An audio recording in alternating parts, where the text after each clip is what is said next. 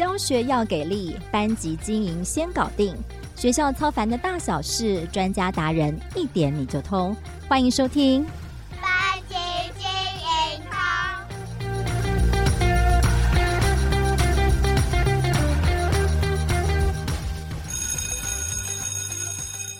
Hello，听众朋友们，大家好，我是主持人邵文，也是翻转教育的美声主编。又到了周三班级经营通的节目，今天想跟各位。呃，分享一位很有意思的来宾哦，他是我们翻转教育的专栏作家，也是粉丝专业纷纷聊天芬兰逐梦上学路的版主纷纷老师哦。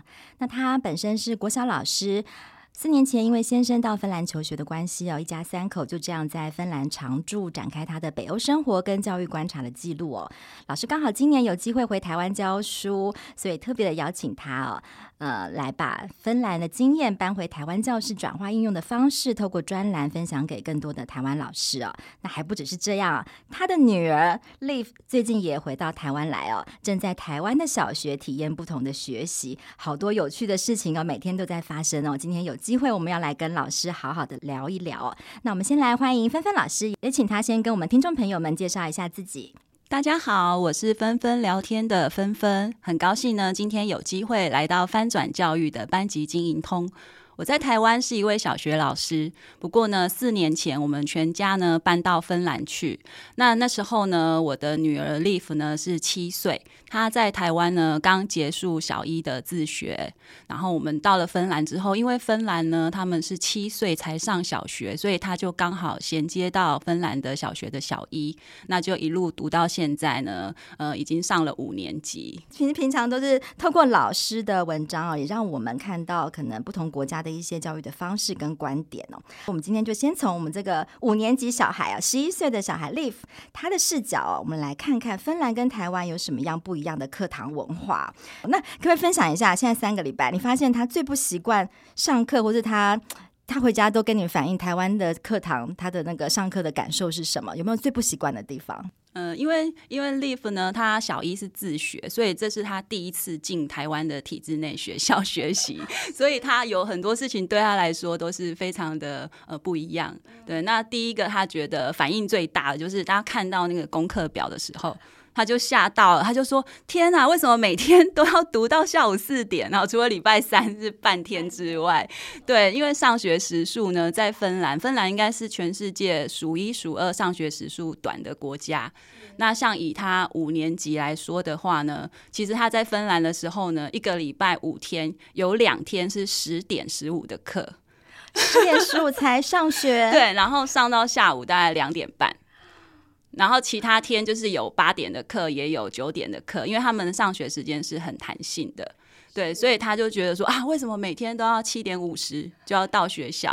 然后可是他看功课表又是呃八点四十才是第一节课，所以他就会想说，哎，为什么不要八点四十去上学就好？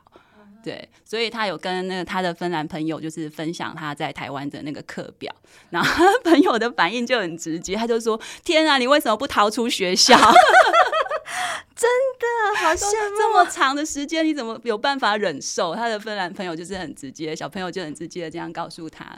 哇塞，好令人羡慕啊！十点十五分才能到学校就好，然后下午两点半就可以放学了。对，然后他们大概十一点多就吃午餐，所以去学校上一节课就吃午餐，然后两点就回家了。这样其实总共也不过才上。两堂课，三两到三堂，嗯、大概呃比较短的是大概三堂课，然后比较长的有有，如果八点多上学的话，可能就会上到四到五节课这样。那剩下的时间呢？他你们都怎么安排他课后的时间？嗯，他课后的话，以前小一、小二的话是学校会有课后班，那课后班就可以报名说，看你要上到三点还是五点，对，然后那个费用都很便宜，因为都是城市那个市政府补贴。对，然后小三之后就没有了。那没有了之后呢？大部分的芬兰小孩就是自己回家。对，那有一些小孩就是家长会帮他安排一些课后的那个算是兴趣班，就是或者爱好班，他们不叫才艺班，对，他们不叫才艺班，对对 对。差别在哪里？呃，差别就是。呃，他们不是为了要学一个才艺去学，对对对，他们只是想说培养一个生活中的兴趣，是，对，所以他们不会很要求在技能的方面。就是让小朋友说，呃，他有一个喜欢的兴趣，然后平常呢有一些休闲的时间会喜欢从事这些活动，这样子。而且选择很多，对不对？啊，选择很多，选择很多，就是大部分都是像艺术类的，然后体育类的。大部分小孩都是，就是这两个部分是最多的。太棒了，太令人羡慕，难怪台湾对于芬兰的教育都有 很大的向往，就是觉得好幸福最幸福的国家这样子。当然，它可能背后有衍生一些问题啦。不过，就以上课时间来讲，确实这个对台湾的学生来说，都是很早就要出门，然后很长的时间要可能八个小时要待在学校，对，然后可能下课之后送安亲班，大概就是蛮。对，很很想要令人逃离，但是对，因为他说，嗯，好像第一个礼拜还第二礼拜在台湾上学的时候，老师有做一个调查，就说，诶、嗯，大家睡觉都睡多久？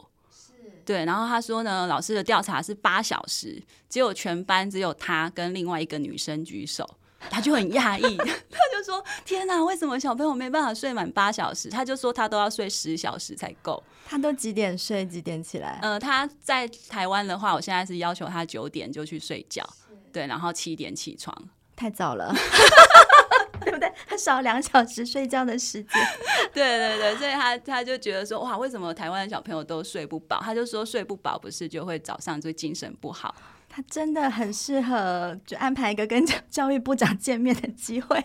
对，台湾现在也慢慢的有这样的声音啦，希望可以让孩子可以延后上学。除了一开始的震撼，上课时间哇，怎么那么长？好像另外说下课时间也特别短，是吗？哦，对对对。那芬兰在芬兰下课时间有一个很特别，就是呢，他们不让小孩待在室内。哦，所以他们下课的时候呢，是把那个教室就是那个门都关起来。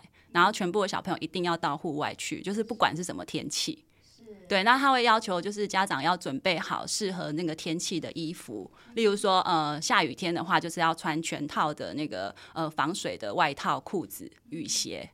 对，他们也不拿雨伞。然后呢，下雪的话也是，就是全副武装都要准备好。那下课就是一律在户外。对，所以 Liv 他第一天上学，发现下课大家都在教室。他就吓一跳，对，他就他就回来跟我讲说，为什么下课可以在教室？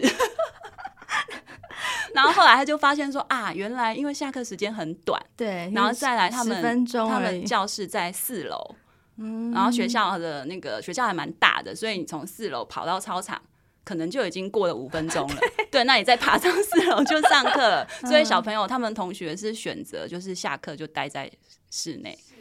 对，所以他就觉得说，哈，怎么会这样子？所以芬兰的下课时间相，它是不是也是会比较大段的一个活动时间？呃，一节课就是十五分钟，然后大下课是三十分钟。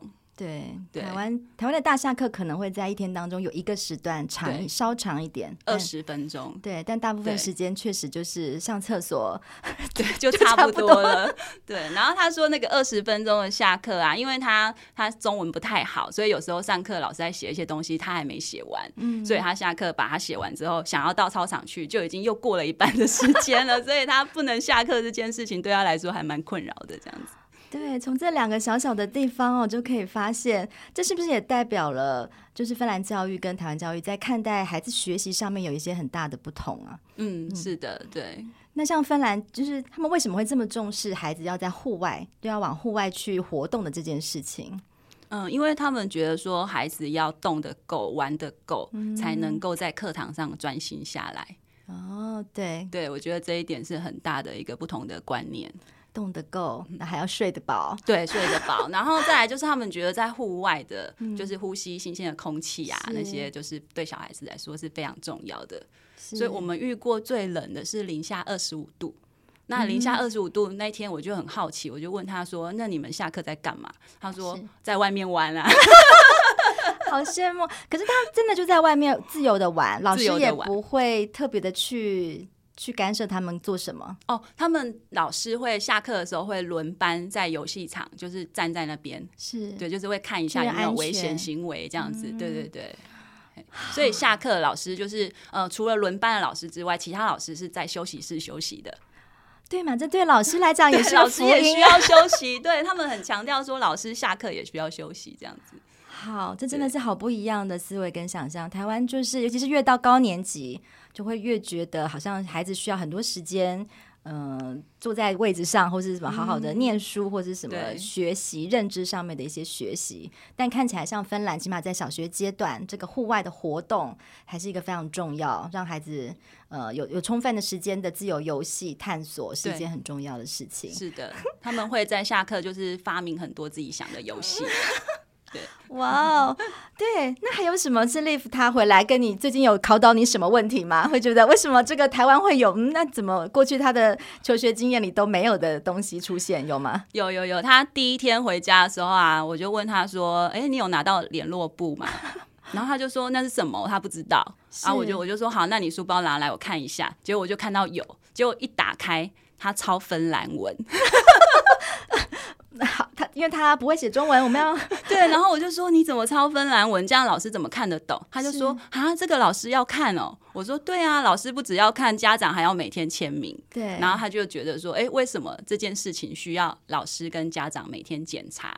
哦，对，因为在芬兰是没有联络部的。是，但这些功课或者是老师的亲师沟通要透过什么管道来完成？嗯，芬兰有一个全国的那个就是呃亲师沟通的一个电子系统，叫做 Wilma、嗯。那所以就是老师有什么事情都是直接在上面发布，像就会收到一个 email，会收到 email 提醒，然后就上去看。是对，然后包含说，哎，什么时候要考试，然后考试的成绩，嗯、对，然后还有一些小朋友在学校的状况，都可以透过 Wilma 传达。那功课的部分的话，大部分老师都不会写，因为那个是每天要写的，所以他们不会写，他们都是直接在课堂上跟小朋友讲，然后小朋友就勾起来，勾在哪里？就是他的作业本。哦，对，或者如果直接发一张一张学习单，就是那一张就是功课，是就是不会特别去记说有什么功课。是，所以对。Liv 来讲，就是写功课是孩学生孩子自己应该要知道的事情，对对对，不需要自己记起来，不需要妈妈检查，对。他他功他在芬兰的功课，我从来没有在检查的。对对对，好，这我们的今天的听众朋友听完，我不晓得是作何感想。对，但是我觉得这个就是真的是，如果小孩子是很。自动很自主，嗯、呃，自主愿意自主去学习的话，其实是很棒的一个经验。对，对，太棒了。那但是也当然一定有小朋友，他说他就有同学是几乎都没有在写功课的。对，那就让他自己回去学校面对老师。对，然后让他面对老师。那如果累积太多次的话，老师就会联络家长。哦，这个时候才需要请到家长出现。对，然后联络家长，老师有可能会把小朋友就是在放学后留下来写功课。OK，对。不会说禁止他下课，哎、就是，不会不会，他们是用放学后留下来写功课的方式，然后很特别，他们有一间叫做罚坐教室，也不是罚站，是罚坐，专门一间啊，呃，应该说是呃有一间空的教室，嗯、然后呢，每个老师会也是一样像排班的方式，集合各班没写完作业的对，还有就是表现不好的小朋友，哦、对，然后就会跟先跟家长联络说，嗯、呃，我要留小朋友几点到几点。对，然后他就得拿着一张他那天要做的事情，例如说他要补写功课第几页到第几页，然后到那个教室去，然后把他那个纸条交给教室的老师，轮班老师，对，轮班老师，然后就是要把作业完成才可以回家。对，这样子。哎，这种方式好像蛮有效率的耶，对对，然后不罚下课。对，就是不罚，他们觉得下课不能罚，对，所以他们是用这种方式。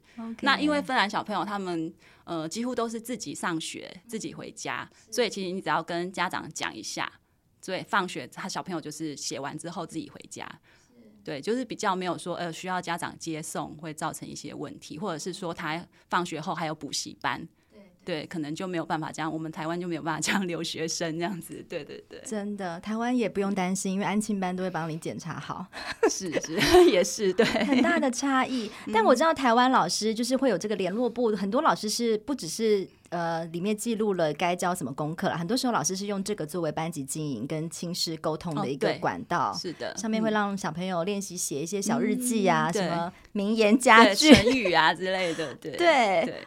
但这部分在那在芬兰，老师们不会透过这个方式来做这样子班级经营的，做这样子的营造或是什么，会用透过别的方式。嗯、他们的那个维尔玛系统上面也会有上课表现，哦，所以老师是随时就是每节课都可以记录的。是是是，对，就是不管他是好的表现或不好的表现，他都会透过那个电子系统记录。哦、所以有时候我在家里就会哎，就立刻接到说哎有讯息说啊，Live 今天在上课哪哪一节课的表现怎么样，老师就现场回馈这样子。哦，所以是随时可以收到，然后各科老师都可以马上反应，对，哇，这更直接，对对对啊，就不用就再写在联络簿上，然后让家长签名这样子往、哦、往返这样子就不需要。了解，哎，真的是蛮特别的差异。然后我也非常好奇，就是因为老师也有在台湾教书的经验嘛，对，然后在芬兰可能是家长的角色，你这你是怎么去看待这两种不同的这种教育或是文化上这么大的差异在学习上？呃，我觉得台湾老师很辛苦的是说，呃，在很多的进度对啊，或者是说呃课业成绩方面的。对，就是这部分的压力盯得很紧。对，都是需要盯得很紧。因为像我自己本身是在台中教书，那大家应该知道，说台中的小学有一个很奇怪的现象，就是呢，大家都想要考四中。哦，对，对，那所以就是，嗯，像我的学生的话，我大部分是教高年级，那我的学生大部分都是从大概三四年级就要开始补四中的考试。嗯哼，好辛苦，在台中是这个样子。我知道好像有上过那很多对四中的很多名校很竞争，对对。那所以就是呃，老师就是呃，有些家长还会希望说，呃，老师也可以就是帮忙在成绩的部分去拉一把。说虽然是公立学校也是一样，就是希望说让在成绩方面多加强。所以我觉得在台中教书的话，就是大部分就是在那个进度跟课业的压力会让老师觉得。比较辛苦是，然后还有就是作业，作业你就得出很多的作业来帮助他们复习。那在芬兰的话，就是他们没有那么重视作业跟考试，对他们作业呢，就是大概就是呃一天大概不用，呃以前低年级大概十分钟就写完了，对，然后后来呃高年级有稍微难一点的，嗯、可能要花上二十到三十分钟这样子，也很短呢。对，但是他们会尽量就是减少那种抄写的作业。是对，那可能跟语言的学习也有关系啊，因为中文字可能就是要练习嘛。那芬兰文的话，就是、嗯、呃比较少那种抄抄写写的作业，所以大部分都是一些呃比较开放式的回答问题的提醒，嗯哼，这样子。对，那芬兰老师呢，虽然说呃不用这样子，呃像我们就是需要呃很多的考试嘛，很多的作业来做学生的成绩，是，但是他们会需要说他们是必须每个学期都要跟家长一对一见面沟通。然后呃，订定学生的学习计划，然后最后给予回馈。对，那这件事情也是对他们来说，其实是很很花时间、很需要时间、很很多压力的事情。这样子，这反而是要针对每一个学生，要克制化一个学习的学习历程档案的概念。对对对对对，像他们小四之前啊，嗯、呃，小三、小一到小三是没有等地的。嗯、学期末你收到成绩单呢，就是全部都是直性的描述。每一个小朋友都是，每一科都是这样吗？对，都是直性，不会有，起码有一个，没有，我们都有，还是稍微有等地嘛，只是不会有具体的分数，对不对？对对，优啊，甲，对对对，就是九十分以上是优嘛之类这样啊，他们没有分数，那他们都怎么样直性的描述这一科的表现？嗯，就是会用一些，例如说，呃，芬兰语它分听说读写四个能力去写，说呃，他这学期的成长这样子。OK，对，然后到四年级之后才开始有等第。嗯哼，对，那所以其实，呃，老师在这部分其实要花很多的时间去做，就是评估的部分。是对，所以其实有很多芬兰老师是在，呃，是在讲说他对于这个评估的部分呢，他觉得是一个对他来说是一个很大的压力。那个压力来源是什么？呃，因为你要针对每一个学生去了解，是对，从他的起点能力，然后到他这一段时间的学习，是对，然后你要把它用文字很精准的描述出来。嗯哼，对，他们会觉得说，哎、欸，其实还很花时间，而且是每个家长哦，然后，哎、欸，他是亲师生座谈，就是学生也一定要到场，然后是三个，就是老师、家长、学生，然后一个学期会有一次大概半小时的时间，是。对，然后我们就要坐在那边，然后老师就会开始聊说，哎、欸，小朋友这一学期的变化这样子，小朋友也要在，小朋友一定要在，他说他是学习的主人，所以老师不会一去就跟家长聊，他是先问小朋友。所以会是一一学期一次，他不会是期初一次、期末一次来做一个对照或者什么？哎、欸，不会，就是期初是就是像全班一起的家长会，嗯、就跟台湾有点像。哎、欸，对对对对对，然后期末前就会约一次这种就是个别的评估，会议这样子。哎、嗯，这就蛮有意思的，而且他真的就需要好好的跟家长跟小孩了解一下他们在这段时间的学习状况，对不对？对对对，有些什么样的问题？然后。OK，好，这道这点也跟台湾很不相同。台湾就是提出一个家长会，然后当然也会有个别谈话的时间啦，但就是那在通常小孩是不会在的。哎，对，我就会想说，哎，为什么小朋友要去？就是通常我们都是大人在讲小孩坏话。对对对，我们小时候的经验是这样子，就是妈妈跟老师讲话的时候，我就会觉得很紧张嘛，就是好像在讲我怎么样了这样子的。但他们的状况不是，你会发现整场会议它是比较针对小朋友，对，他就会问小朋友说：“哎，你觉得你在什么课？你有没有遇到什么困难？然后你觉得你自己的表现怎么样？然后会让小朋友自己去评分自己。”自评，对对对，然后再来就是他会很关心小朋友在学校的人际关系的相处，他就会问他说：“呃，你有没有好朋友？然后你的朋友怎样？你们平常都玩什么？哇、哦、之类的。”对对对，是把小孩真的是当做那个学习的主人跟主体很重要。对对对这个谈话，嗯，哇，好希望台湾也可以。那可能要先把就是老师这些很多的压力先去除，才有那个时间来专注在照顾孩子的这些各个面向。嗯对，好哦，这这些分享也蛮值得大家好好醒思。我们对待孩子的这些学习有哪些才是真正大家觉得的重点哦？好，那我另外还想要再继续问老师哦，因为老师有在台湾教课嘛，那你自己回到台湾会不会很不适应？因为你已经在在芬兰那边看到。可能那个国家可能对于学习上面侧重这个部分，可能也可能是你很很在意的部分。那回到台湾，可能这些现实的压力变成说，你也得呃做很多给孩子很多的一些抄写或者是一些一些课程这样子。嗯、你自己会不会有一些什么冲突，或者是你在自己的课堂上会做怎么样的调整，让孩子在学习上面可以更符合你想象中这个小学孩子应该要有的学习样子？对，说到抄写，我是号称就是全年级里面功课最少的老师。很值得骄傲，很值得骄傲。小朋友都到处讲说我们班老师是功课最少的。这可能 小孩开心，大人可能不一定会开心哦，好吧？对对对对，就我曾经有接过家长，就是询问说功课功课的事情，就觉得说功课太少这样子。是，对那怎么办？嗯、呃，那我我的话，我是我是直接跟他说，呃，如果你觉得你的孩子需要更多的学习，我当然可以帮他多出一些。哦，对对对，我我没有问题，但是就是我不希望说全班都是以这种基准。对对对，嗯、我就觉得说，呃，要适合小朋友的能力这样子。是对，然后我直接就有跟我在起初家长会直接就。跟家长说，我觉得高年级呢重视的不是抄抄写写的能力，嗯，对，所以我会这个部分的功课会比较减少这样子，对。嗯、那我觉得，嗯、呃，比较可惜的就是一样，因为一样，就是我觉得还是有进度，台湾老师就是有太多的进度跟考试成绩的压力，对对，对，所以其实像我，嗯、呃，会很希望就是呢，带给学生一些不一样的课程跟体验，对，但是我就必须去找时间出来做这些事情，对，对，像我我之前做情绪。教育或正向教育，就有很多人就问说：“啊，你用什么时间做？是，是对，怎么可能？就是你国语、数学都教不完了，怎么可能还有时间做这件事情？对，所以我就是很努力的去挖时间出来，这样子给我们一些 paper，那么弹，现在有很多是可以从弹性课程，就是弹性跟综合课程里面是对。那当然就是你必须一开始的时候先跟家长讲好。”就说我想要做什么样的课程，嗯、那这些课程呢，我不会占用到孩子的国语、数学时间，嗯、对。但是我觉得这些能力对小朋友来说是很重要的，嗯哼，对。那家长都一致都都认同，因为老师都讲了嘛。他总不能说情绪教育不重要啊，对对对对，他们后来也是有一些回馈是很好的这样子的，对。好啊，老师，那你也可以最后可以跟我们分享一下你自己在班级里面怎么去带入像情绪教育或者是你刚刚说的正向教育的一些课程的一些例子，可以给我吗？例如说这些也是在芬兰那边的呃学校里面也很重视的一些一些观念吗？我为什么会觉得说这个正向教育或情绪教育很重要的原因，就是我觉得有一件事情，我刚去的第一年就是很震撼，就是呢。因为我自己是台湾妈妈嘛，所以呢，我我怕说小朋友在芬兰学的太少。